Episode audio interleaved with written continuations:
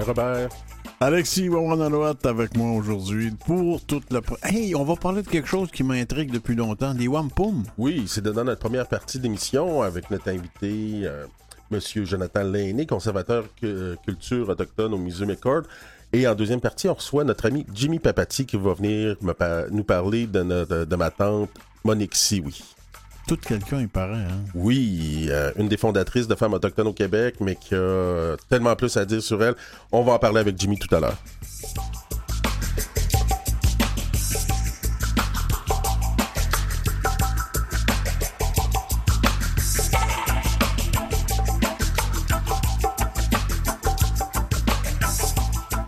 Donc, on commence avec Jonathan Lainé, donc, comme je le disais, conservateur culture autochtone au musée McCord.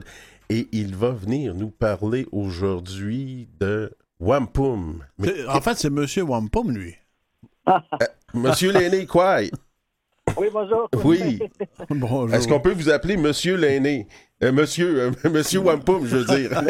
Ben, ben, en fait, en général, moi, j'aime pas beaucoup les surnoms, mais je dois avouer que vous n'êtes pas le premier qui m'appelle Monsieur Wampum. fait que ça, je le Donc, euh, pour nos auditeurs, là, avant qu'on commence à parler des, expositions puis des recherches, c'est quoi un wampum?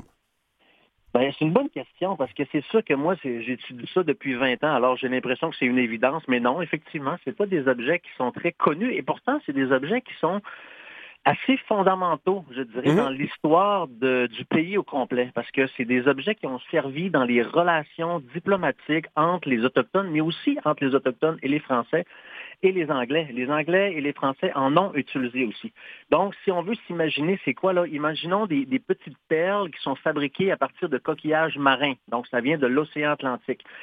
Ces perles-là, ils sont tissés en des colliers. Bon, on dit collier de wampum en français parce que dans les archives, on parle de collier, mais les Anglais, ils disent des belts. Fait que souvent, on va traduire ceinture de wampum. Moi, je préfère dire collier. Et donc, ces colliers-là ont différentes tailles et ils peuvent contenir quelques centaines de perles, mais les plus gros en pomme peuvent en contenir 10 000. Alors là, par l'alternance des couleurs euh, euh, euh, blanches et pourpres, violettes, donc des perles, on crée des motifs. Est-ce qu'il y, a un code Est-ce qu'il y, a un code pour les couleurs? Ben, en général, ben, souvent les wampum qui sont blancs avec des motifs violets, ça va être des wampum qui sont échangés dans un contexte d'alliance, dans un contexte pacifique.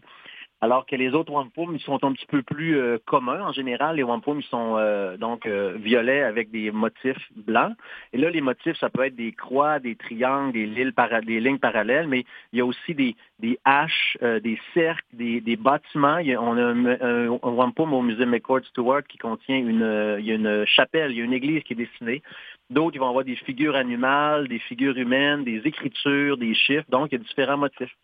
Et comme je disais, oui. Oui, donc euh, c'était très important, comme euh, vous le disiez, Jonathan.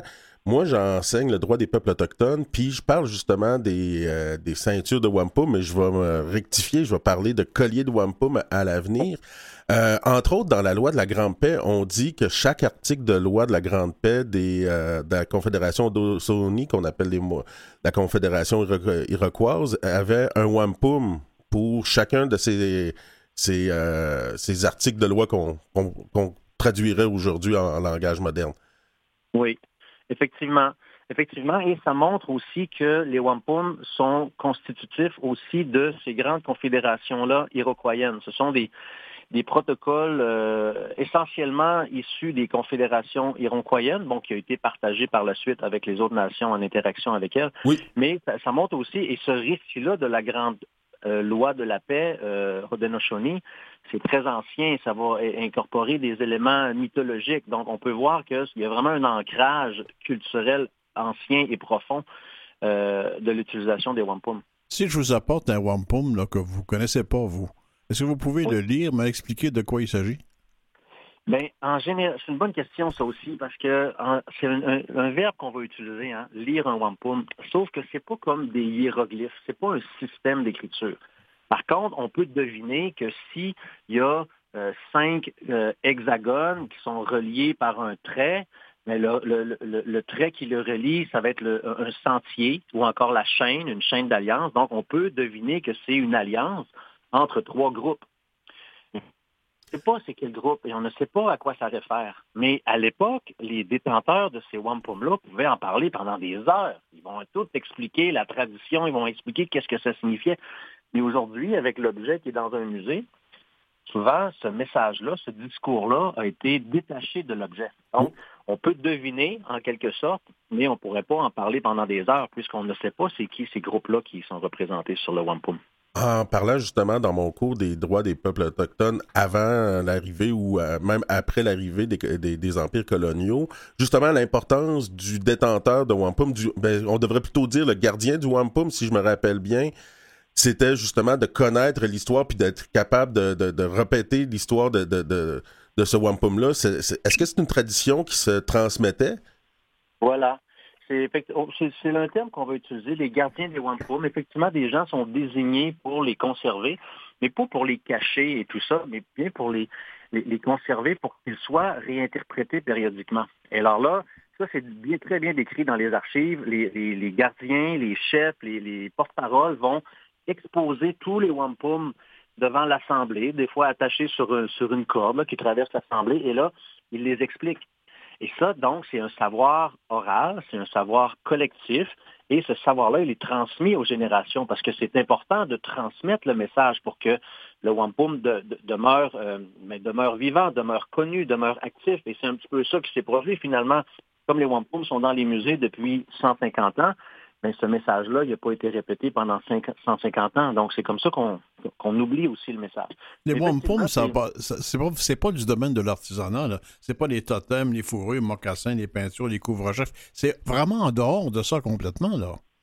Moi, personnellement, selon mes recherches et ma compréhension, effectivement, je ne le mets pas dans la sphère artistique. Ce sont des très beaux objets qui vont illustrer des motifs, mais leur fonction n'est pas d'être euh, euh, esthétique ou artistique. Leur fonction, c'est vraiment de soutenir la parole qui a été prononcée et donc, de, par le fait même, de commémorer euh, des, ententes entre les groupes. Donc, c'est beaucoup plus dans la sphère politique et diplomatique que dans la, que dans la sphère artistique. Vous avez dit qu'on se servait de mollusques, de coquillages qui venaient de l'Atlantique Nord.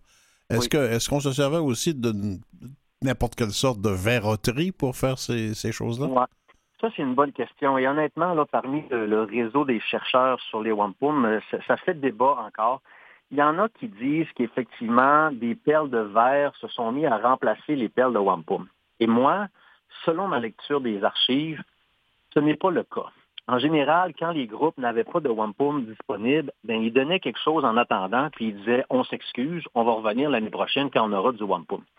Et d'ailleurs, les Français, dans les années 1720-1730, avaient une pénurie d'accès au wampum, alors qu'on sait que les Français en avaient besoin pour euh, transiger avec leurs alliés autochtones. Et ils ont essayé d'en fabriquer avec d'autres matériaux, avec du marbre, par exemple. Les Autochtones, quand ils ont vu arriver ces objets-là, qui étaient des faux, ils les ont jamais acceptés. Parce que là, c'est le matériel qui est important. C'est le wampum qui est important. Alors moi, selon mes recherches, ce n'est pas vrai que les perles de verre ont remplacé le, wampum. D'ailleurs, les colliers de wampum circulent jusqu'au début du 19e siècle, alors que les perles de verre sont sur le continent depuis le 16e siècle. Donc les deux ont cohabité, mais l'un n'a pas remplacé l'autre. C'est vous qui êtes responsable au musée euh, McCord de Stewart à Montréal de cette exposition-là. comment c'est réparti? Vous avez divisé ça en secteurs, en messages, en périodes? Comment? En fait, l'exposition qu'on reçoit ici, c'est une, exposition itinérante. Elle a été développée par le Musée du Quai Branly de Paris et elle a été développée donc avec leurs experts, mais aussi avec un comité euh, autochtone. Donc, il y avait moi, il y avait Jean-Philippe Tivierge de Wendake, Nicole Obomsawin d'Odanak et les Sénéca de Tonawamgan de l'État de New York, du nord de l'État de New York. Et cette exposition-là, donc, va circuler d'abord chez les Sénéca et ensuite ici au musée McCord Stewart. Donc, on va prendre la même structure finalement de l'exposition, sauf qu'on va grandement l'augmenter. Parce que moi, ma stratégie, c'est de mettre tous les wampum qu'on a ici au musée McCord. Au musée McCord, on a 13 exemplaires. C'est la plus grande collection euh, publique euh, canadienne de wampum. Ensuite, mon intention, c'est d'emprunter les autres wampum qui sont au Musée de l'Histoire, au Musée de la Civilisation à Québec, à la, Banque du Canada, à Parc Canada, pour faire un, gros événement Wampum. Et là, si ça fonctionne et tous les partenaires embarquent dans notre projet, on prévoit qu'il va en avoir entre 30 et 40. Ça va être vraiment majeur. Il y en a combien qui viennent du, du Quai Branly à Paris? Quai Branly, leur collection n'est pas nécessairement, nécessairement, très vaste, mais très intéressante parce qu'elle est ancienne et les, les wampum sont très particuliers. Mais il y en a environ six. Donc, en termes d'ampleur, de, de, c'est pas euh, énorme. Mais en termes de richesse, c'est vraiment considérable. On parle de wampum diplomatiques, euh, de wampum euh, qui ont été euh, donnés à, à, des Français ou de wampum qui ont été pris?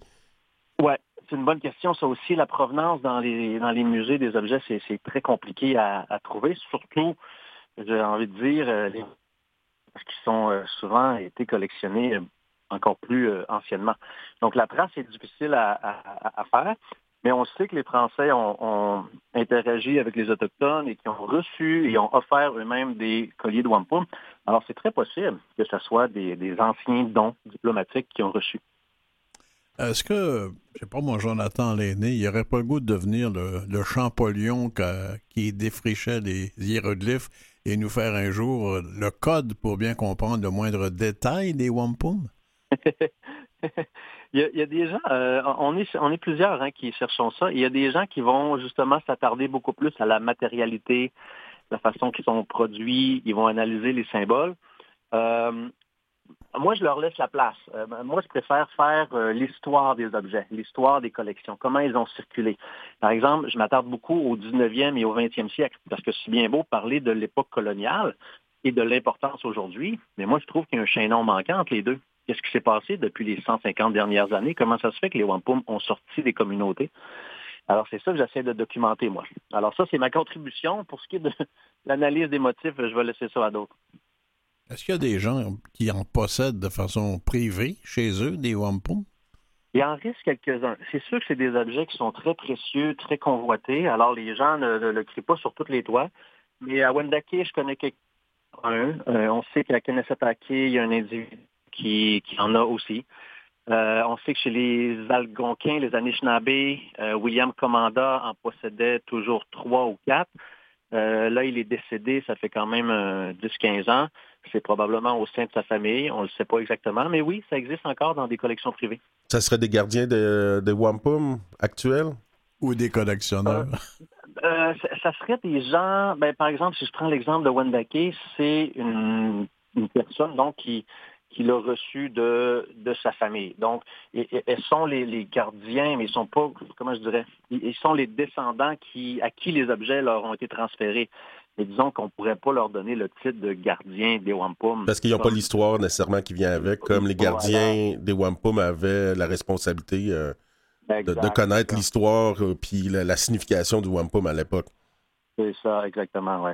Quelqu'un comme William Commandant, par exemple, qui était très un, un, chef spirituel très, très important, lui, c'était peut-être possible qu'il connaissait les histoires qui venaient avec euh, ses... Oui, ben, lui, effectivement, quand il les présentait, il les utilisait, hein, il les montrait en public, puis il les interprétait, il leur donnait un sens et tout ça. Euh, souvent, on, on, a trouvé que le, le, sens est un petit peu euh, différent de, du sens qu'on pourrait lui donner par la lecture des archives, par exemple il lui donnait un sens qui était beaucoup plus relié à des, euh, à des prophéties et donc d'aspect spirituel dans les enseignements de M. Commandant euh, par l'entremise des Wampum. Alors moi, c'est une approche, encore une fois, moi, je, je, je fonctionne par l'histoire, ma formation est en histoire, je trouve que l'histoire permet beaucoup de, de comprendre, je ne dis pas qu'elle est suffisante, mais je dis juste que finalement, ce discours-là, qui était très euh, spirituel et, euh, d'un autre ordre, de William Commanda, c'est pas quelque chose que j'ai euh, particulièrement documenté. Disons que je me suis tenu au courant, mais c'est pas quelque chose que j'ai que j'ai tenté d'approfondir. Jonathan Lainé, on va prendre une petite pause musicale, on vous revient après.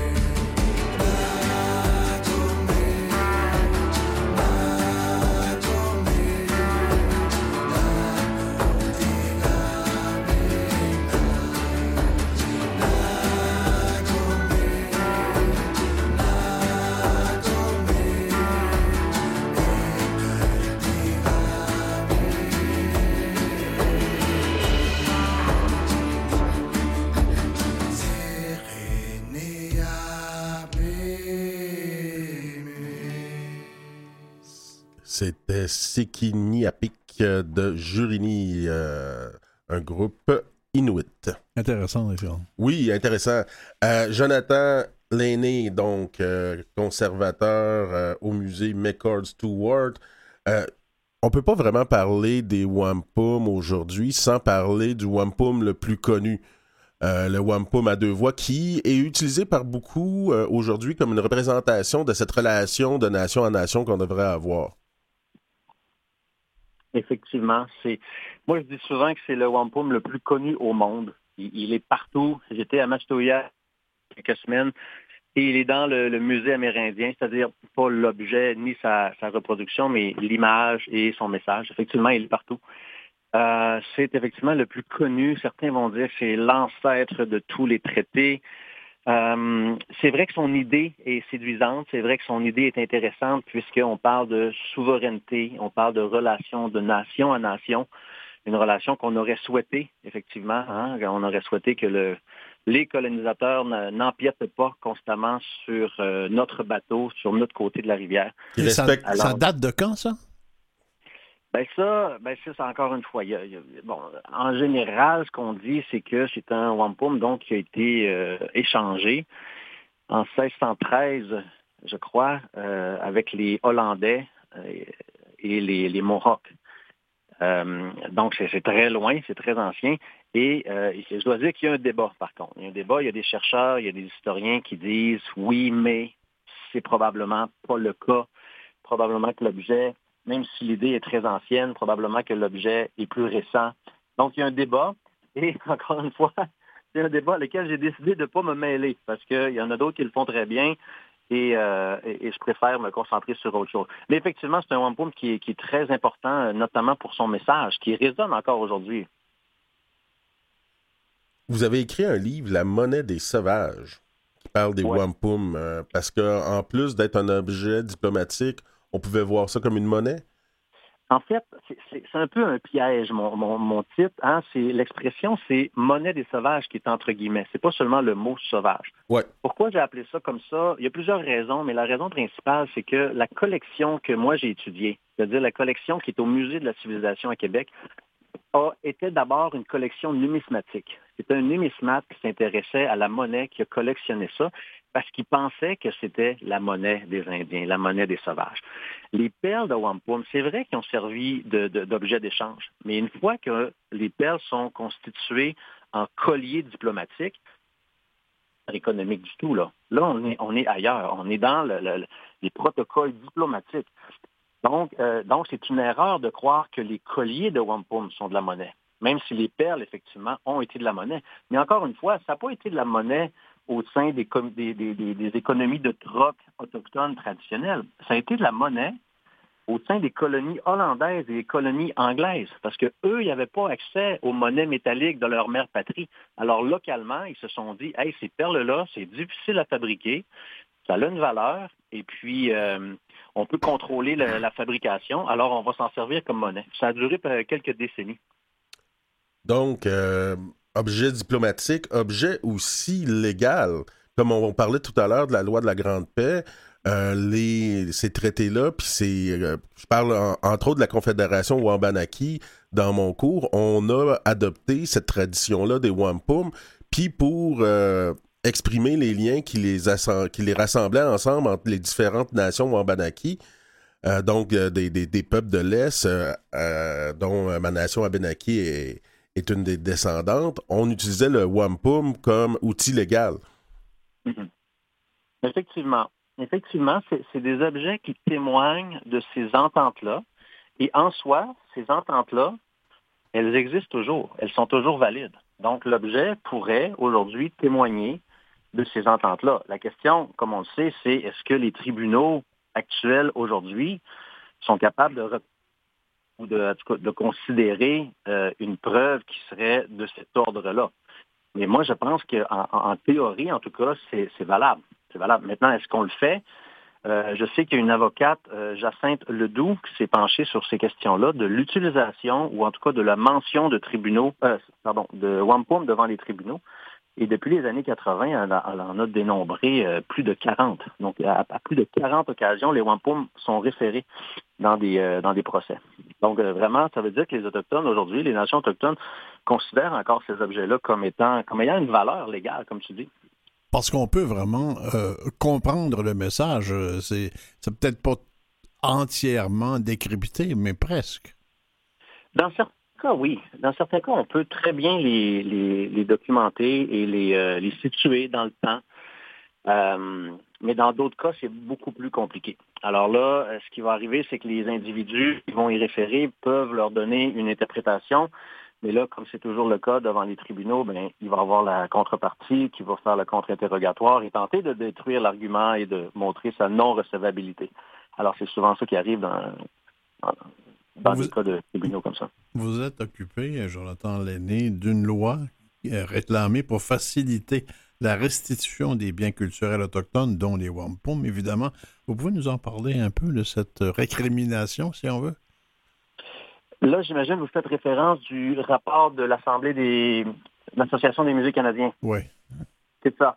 Ça, c'est un rapport qui vient d'être déposé. Il fait suite à l'appel à l'action numéro 67 de la Commission Vérité-Réconciliation. Donc, ça fait déjà sept ans. C'est un rapport de l'AMC, mais l'AMC, pour euh, se guider un peu dans leur rédaction et leur réflexion, ils ont constitué un comité d'experts autochtones dont, effectivement, je faisais partie. Et je ne suis pas l'auteur de ce rapport-là. Et suite à des consultations qui ont fait et des, des discussions avec nous, ils ont beaucoup forcé sur cette idée-là de rapatriement, de restitution des objets vers les communautés d'origine. Et il, recommande en fait aux institutions d'être proactifs, de chercher eux-mêmes, parce qu'ils vont dire, les communautés, c'est compliqué, leur patrimoine documentaire est à travers le monde. S'ils envoient des courriels à toutes les institutions et ils n'ont pas de réponse, bien, tout le fardeau est sur leur épaule. Alors, ce qu'ils disent, le, rapport, en gros, c'est, entre autres choses, c'est les musées, on s'attend de vous, qui avez les collections et les ressources, à contacter les communautés pour leur dire, eh bien, voici les objets que nous avons, euh, qui vous ont appartenu et que nous avons euh, maintenant dans nos collections. Est-ce que vous voulez entamer une discussion sur la, restitution? Alors, c'est majeur, hein, comme recommandation, c'est majeur, ça va changer beaucoup la donne. Ça met de la pression nécessairement sur les institutions, mais je pense que c'est une discussion qu'il faut avoir. Euh, je pense qu'on est rendu là aujourd'hui, puis on verra pour la suite. Ça peut avoir un impact, une loi comme ça, sur les institutions canadiennes, mais qu'en est-il euh, des wampum qui sont qui seraient aux États-Unis, qui seraient en Europe? Bon point. Bon point. je ne sais pas exactement comment ça peut se faire, mais je pense, par exemple, parce que là, il y en a une loi comme ça aux États-Unis, la, NACPRA, et euh, je pense que les nations canadiennes, ben, c'est-à-dire les nations autochtones au Canada, peuvent euh, des objets. Peut-être pas sous cette loi-là, mais en tout cas, parfois, si ça ne s'applique pas nécessairement aux, euh, mots de, la loi, il y a quand même l'esprit qui est derrière. Hein. Comme par exemple, ici au Canada, on n'a pas de loi équivalente. Ça ne veut pas dire qu'on on ne, on ne s'inspire pas de cette loi-là, autrement dit, au cas par cas. Comme par exemple, au musée McCord, si on reçoit une demande de restitution, qu'on ait une loi pan-canadienne ou pas, on va entamer la discussion. Et on va s'en inspirer de, on va s'inspirer de ce qui se fait ailleurs, finalement, pour essayer de trouver euh, le meilleur, la meilleure entente qui va satisfaire tout le monde. Encore faut-il que ces institutions-là aient l'ouverture d'esprit. Oui, oui. Mais euh, moi, ce que j'observe, c'est que euh, de plus en plus, les institutions l'ont. Parce que c'est ça aussi la, beauté de la chose, c'est que les, efforts autochtones, le lobbying autochtone depuis les, les dernières décennies porte fruit. Je pense que les institutions maintenant écoutent, entendent et, ouvrent la porte. Est-ce que c'est gagné? Non. C'est un combat de, longue haleine. Il n'est pas terminé. Mais je pense que déjà, là, l'ouverture est faite. Maintenant, euh, ça va prendre, euh, ça va prendre des discussions pour les prochaines années. C'est quoi l'histoire du wampum offert ou non à Champlain? ouais. Ben ça, c'est ça, c'est un bon cas. C'est un wampum qui euh, est conservé au musée du Quai Branly à Paris c'est un wampum qu'on a euh, associé à Champlain. On a dit que c'est les Hurons qui l'ont donné à Champlain en 1611. Il y avait une date euh, assez précise. Et moi, ça m'a interpellé. Alors, j'ai décidé d'essayer de, comprendre c'est quoi cette histoire-là? Pourquoi? C'est-tu documenté et tout ça? Et au fil de mes recherches, je me suis rendu compte que cette interprétation-là, elle est née dans les années 1980 à Paris, dans un contexte d'exposition. La conservatrice, à l'époque, a décidé de proposer ça. Et c'est ça, c'est un phénomène qui est vraiment intéressant. On se rend compte que les institutions de mémoire, hein, les centres d'archives, les, les musées, quand ils disent quelque chose, quand ils donnent de l'information, étant donné que ce sont des institutions qu'on, qu'on, dont on reconnaît la légitimité et la crédibilité. Jonathan, Jonathan, on saura la fin de l'histoire au prochain épisode. Il faut se terminer. Merci beaucoup. Tiens, ouais. Vous écoutez Coué Bonjour avec Alexis Wawanolwat et Robert Blondin. Un sujet, Alexis, qui te touche particulièrement. Oui, on va parler de ma tante Monique Sioui, qui est comme euh, aussi une deuxième mère pour moi. Euh, en Abitibi, euh, bon, ben, quand j'étais plus jeune, c'est ça, j'étais souvent, je me retrouvais souvent chez elle. Elle m'a appris beaucoup, beaucoup, beaucoup. Donc, elle est décédée quand j'avais 15 ans, puis c'est une grande perte dans la vie de beaucoup de personnes qu'elle soit décédée si jeune. Puis, notre, euh, notre ami de l'émission, euh, Jimmy, l'a beaucoup connu aussi à, à Kitsakik. Euh, ma tante Monique Sioui est une des fondatrices de Femmes autochtones, a toujours milité pour les femmes autochtones, les enfants autochtones, puis a fait beaucoup de travail dans la communauté de Kitsakik. Donc, quoi, Jimmy? Oui, bonjour, quoi? Toi, tu as bien connu Monique, hein? Monique, je l'ai connue, je pense que j'avais 15, 15, 16 ans la première fois que je l'ai vue. Je l'ai rencontré avec euh, son chum à l'époque, c'était Richard Stabiche. Mm-hmm. Et je l'avais rencontré à Levico, moi. J'étais sous l'influence de, de la consommation quand je l'ai rencontré. Puis, en tout cas, ça a été ma première rencontre. Euh, euh, mais c'est plus tard aussi que je l'ai revu quand j'avais, à l'âge de 20 ans, j'étais déjà au conseil. Puis un jour, on a eu une rencontre avec la régie régionale pour faire pour aborder toutes les questions de, violence qu'il y a dans la communauté, de négligence, euh, maltraitance, euh, tous les, les mots sociaux que la communauté vivait. Puis on a eu, nous, euh, la régie régionale de la santé en Abitibi qui nous ont prêté des ressources. Parmi les ressources qui avaient été prêtées à l'époque, il y avait le docteur Roland Chamberlain, il y avait Monique Sioui qui, elle, quand elle est arrivée, nous autres, c'est qui ça? Puis c'est à partir de là qu'on a commencé à avoir des contacts avec Monique Monique, elle, vient d'une femme autochtone d'une autre nation, donc elle a vécu en milieu urbain, pas la même chose que nous dans, dans le bois. Euh, elle a commencé à faire des thématiques avec les femmes. Elle faisait de la cuisine collective à la, chez elle. elle et son chum s'étaient fait construire une maison, puis on, on les il restait avec nous dans la communauté. Puis tout doucement, Monique s'est entourée de femmes de la communauté, les, les femmes leaders aujourd'hui les poteaux de la communauté. Un exemple, Doris Papati, Mary-Jane Brazo, euh, c'est toutes des femmes qui étaient... Il y avait aussi Edmond, Jimmy, toutes des gars aussi qui étaient avec Monique. Puis ils faisaient la cuisine collective, puis on parlait de l'histoire, la culture. Euh, Monique cherchait à nous connaître, puis nous, on était très fermés avant. Avec le temps, la confiance s'est installée, puis c'est là, Monique a été engagée comme organisatrice communautaire à Kitsakik, puis ça a été un, aventure qui a duré 19 ans, là, quand même. Là. Et avec Monique, on a, euh, on a fait beaucoup de choses. Elle a été une des personnes responsables, de, dans le fond, de la reconstruction sociale qu'il y a eu à Kitsakik en 85 avec le chef à l'époque, Dona Papatis. Ils ont mis un agenda pour régler les problèmes sociaux. Puis en 2005, au moment de mon, de mon retrait au conseil, on était rendu à 70% de sobriété depuis 30 ans dans la communauté. Puis le gros du travail, on n'avait plus de grossesse juvénile, on n'avait plus de suicide. Euh, tout ça, c'était un travail de terrain que Monique faisait avec les hommes et les femmes. Parce que Monique, ne faisait pas juste aider les femmes, elle aidait aussi les hommes.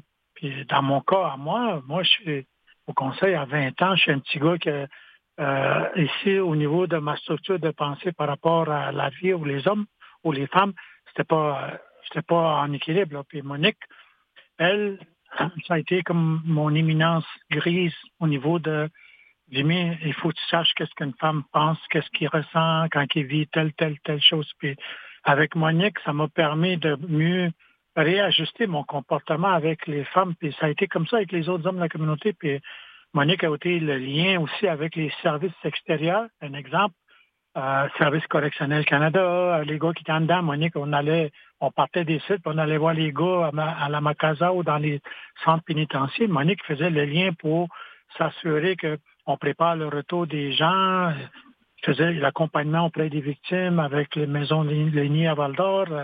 Puis son, sa maison à Val d'Or, là, c'était devenu le bed and breakfast de, plein de monde. Monique, c'est ça. Monique, c'est euh, mieux, encore mieux que Mère Teresa, moi je dirais, parce que dans le monde euh, autochtone, très peu de personnes s'intéressaient à Kitsakik. Puis elle, puis Richard, quand ils sont venus à Kitsakik, euh, Monique est obligée d'enlever ses petites lunettes roses. Puis un jour, il m'a donné, Monique me, dit une affaire. Euh, il voyait le paradis à Kitsakik, puis, euh, puis moi, il me dit, Jimmy, derrière chaque paradis, il y a tout le temps un enfer qui se cache. Puis elle, avait, elle avait vu le paradis puis l'enfer, euh, comment les deux se côtoyaient dans, ta communauté.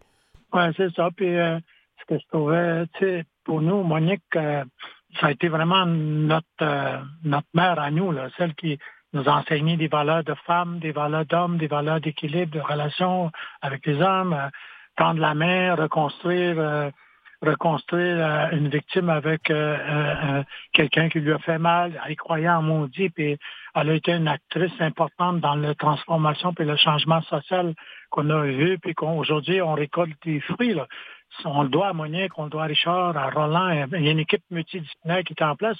On doit notre, liberté qu'on a aujourd'hui à ces gens-là. Puis Monique, moi, il ne s'est pas passé une seule journée où je pense pas à elle. Comment, elle a fait, comment elle a fait ça, entre autres, cette transformation-là sociale, de pouvoir permettre, entre autres, aux femmes de s'émanciper?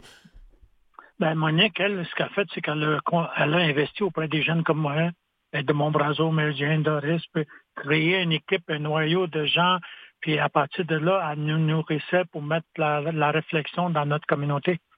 C'est ça qu'elle faisait avec nous autres. C'était comme une espèce de coach. Elle nous coachait, puis euh, elle faisait plein de choses. Puis Monique nous disait toujours, avec quand la vérité sort de la bouche, euh, il n'y a rien qui peut arrêter la vérité. Sa vérité, sa vérité à elle, elle l'avait pris où, cette sagesse-là?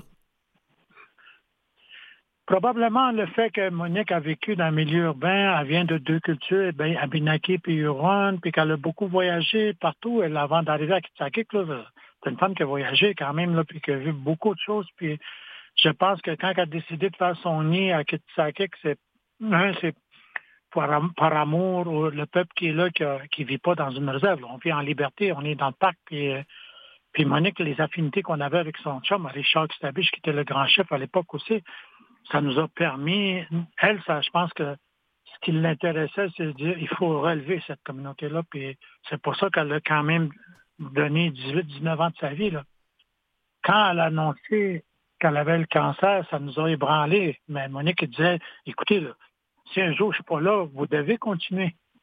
Vous devez continuer que ce qu'on vous a enseigné puis d'avancer parce que vous le devez aux générations qui s'en viennent. Là, tu Fait que Monique, elle nous a apporté elle nous a parlé de des pensionnats, elle nous a parlé des, relations hommes et femmes, on a parlé d'agression sexuelle, de l'inceste. Monique, avec le travail qu'on a fait avec elle, elle a fait l'arbre généalogique de la communauté pour qu'on sache qui nos cousins puis nos. Monique a, investi tellement de temps puis au salaire qu'on lui versait, c'était même plus une question d'argent, Monique. Puis d'ailleurs, notre reconnaissance à l'époque, quand elle est tombée en malade, euh, notre comptable nous disait, mettez-la sur l'argent chômage, puis ça finit là, là. Nous autres, on dit, non.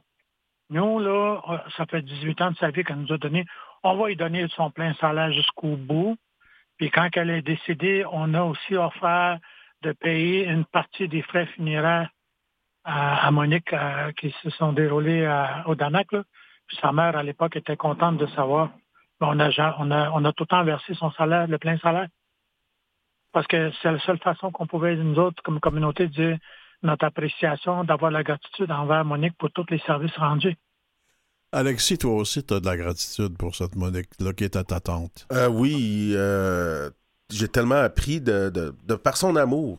Moi, j'ai, ma tante Monique, c'était, euh, comme je le disais un peu au départ, une deuxième mère.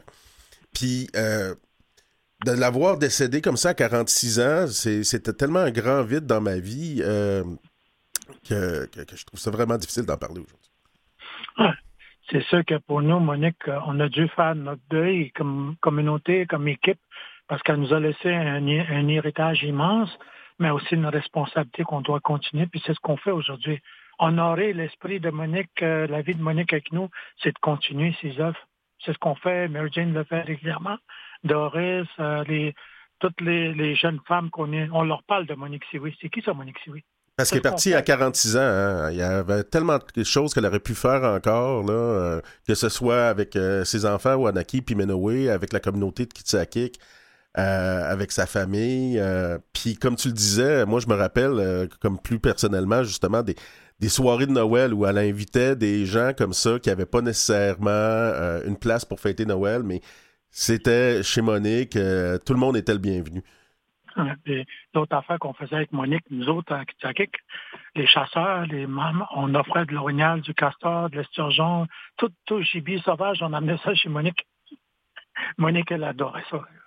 Moi, c'était une façon justement d'être en lien avec les Anishinaabe par, par Monique en mangeant justement le gibier que vous y amenez. Ben moi, je mangeais du mousse meat, euh, de l'oie ou euh, de, la bernache chez elle. Puis des fois, quand elle faisait une grosse soupe, là, moi, ce que j'aimais avec Monique, c'est la, la grosse soupe aux légumes avec des carottes et euh, des navets tout dedans, une espèce de ragoût qu'elle faisait à base de viande ah, on, on, y allait.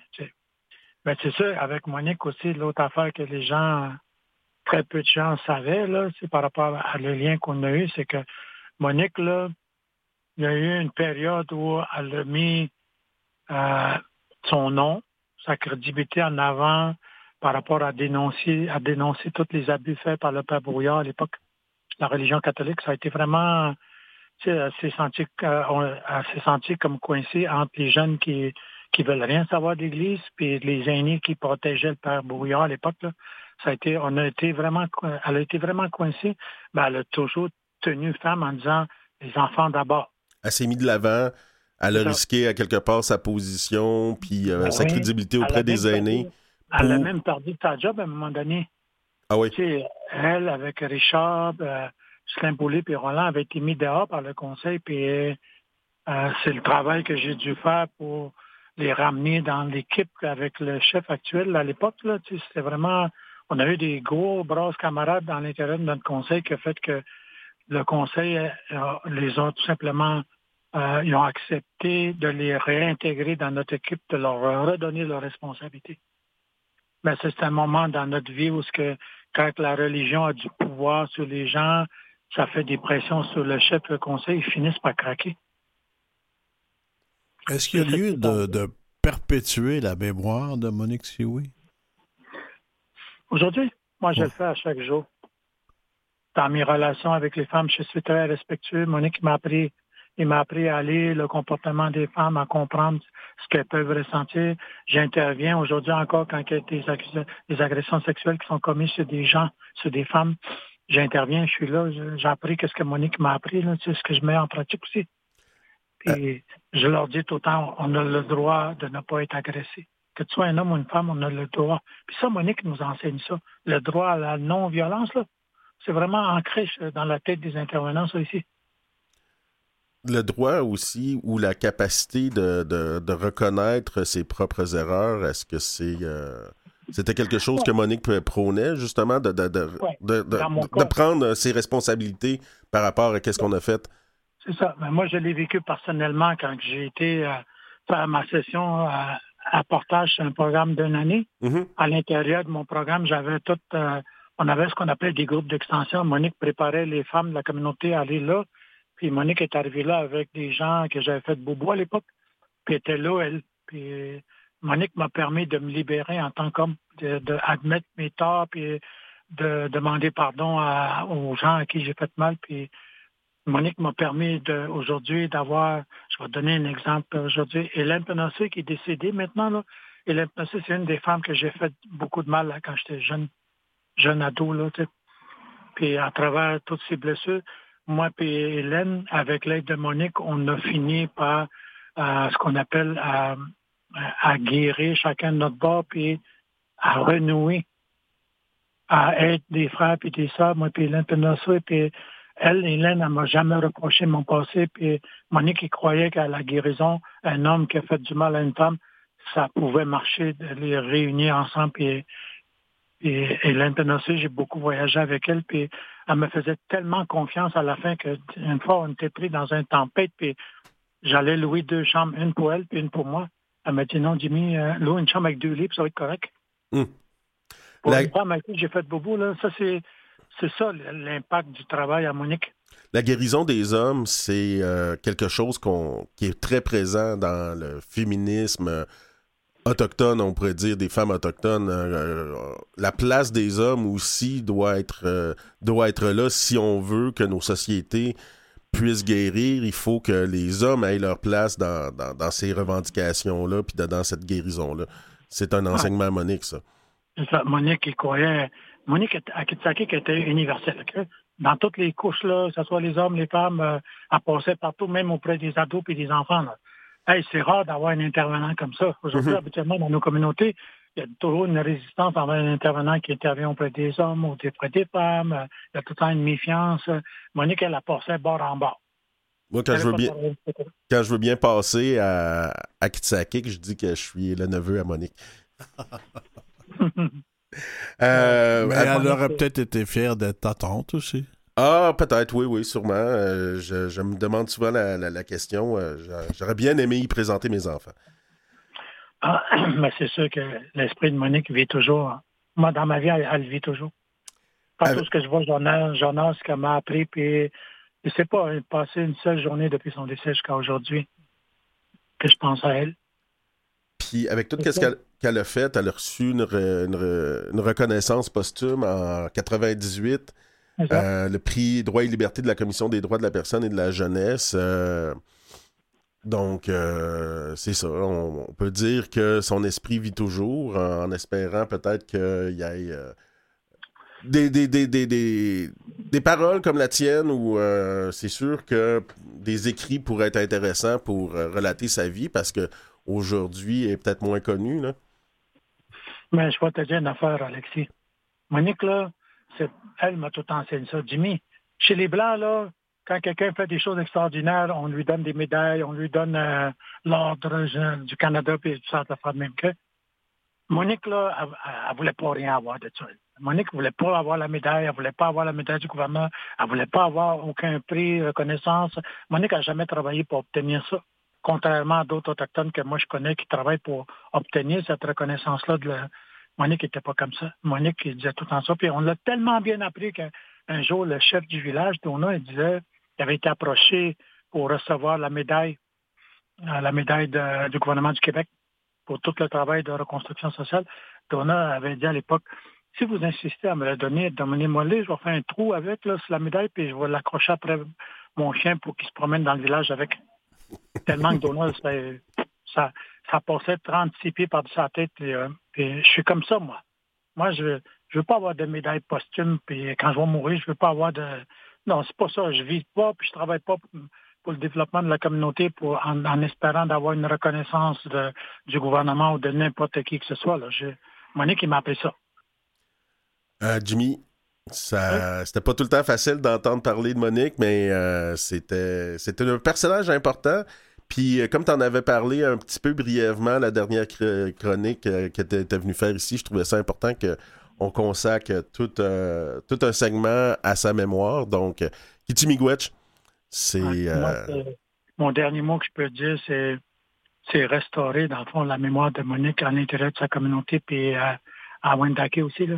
Les gens doivent apprendre puis connaître notre version à nous pour que Monique puisse avoir une place dans, dans la mémoire collective de ces communautés-là. Ben, ton témoignage, j'espère, va aider à, faire que sa mémoire puisse vivre plus longtemps. Euh, donc, euh, Quelle tentation d'écrire une bio. ah, Léonie, euh, c'est merci, Anna Benaki.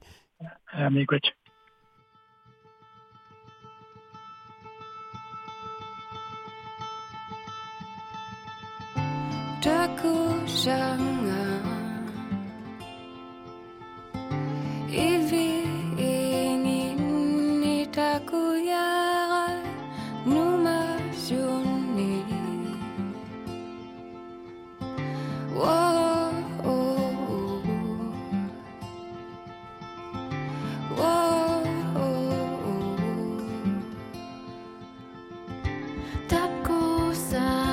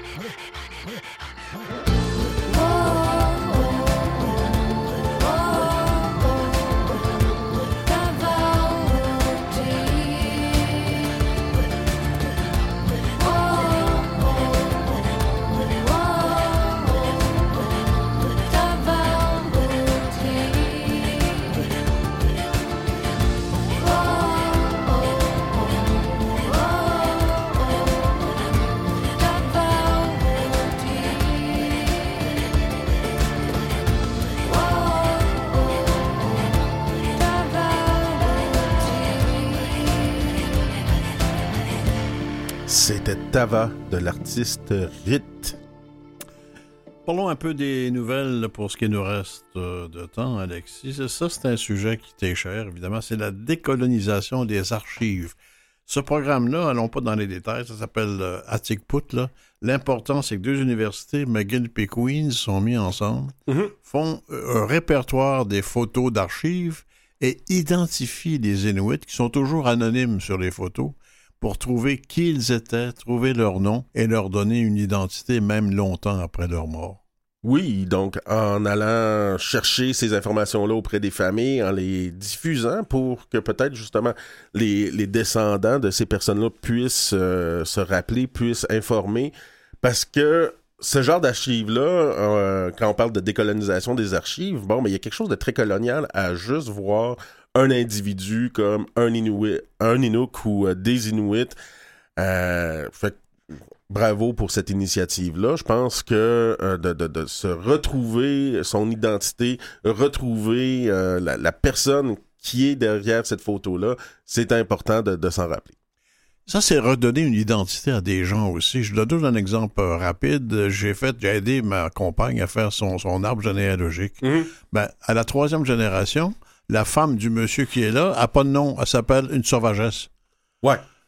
C'est plein comme ça dans, dans, dans, dans les archives. Tu dis, attends un peu, là. Ben, il faut. Il y aurait un, un- un travail à faire comme ça dans pas juste les archives de ces deux universités-là. Les mots des pensionnats transcendés par l'union artistique d'une mère et de sa fille. On parlait de Monique Sioui tout à l'heure au niveau de ta famille. euh, et il y a deux cas. Ce cas-là, c'est Lara Kramer puis sa, mère, qui s'appelle Ida Baptiste, s'occupe de faire des œuvres pour euh, re- reprendre la, mémoire des gens disparus.